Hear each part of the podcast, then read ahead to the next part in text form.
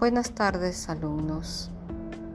En esta oportunidad vamos a hablar sobre la situación comunicativa.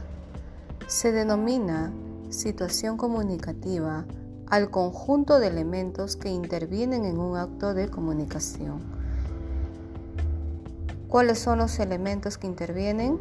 Son el emisor, el receptor, el mensaje, el lugar y el momento donde se concreta el acto.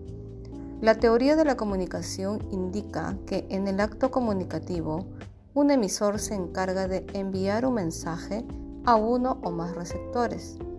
Dicho mensaje se propaga mediante un canal y puede ser comprendido cuando el emisor y el receptor comparten un código.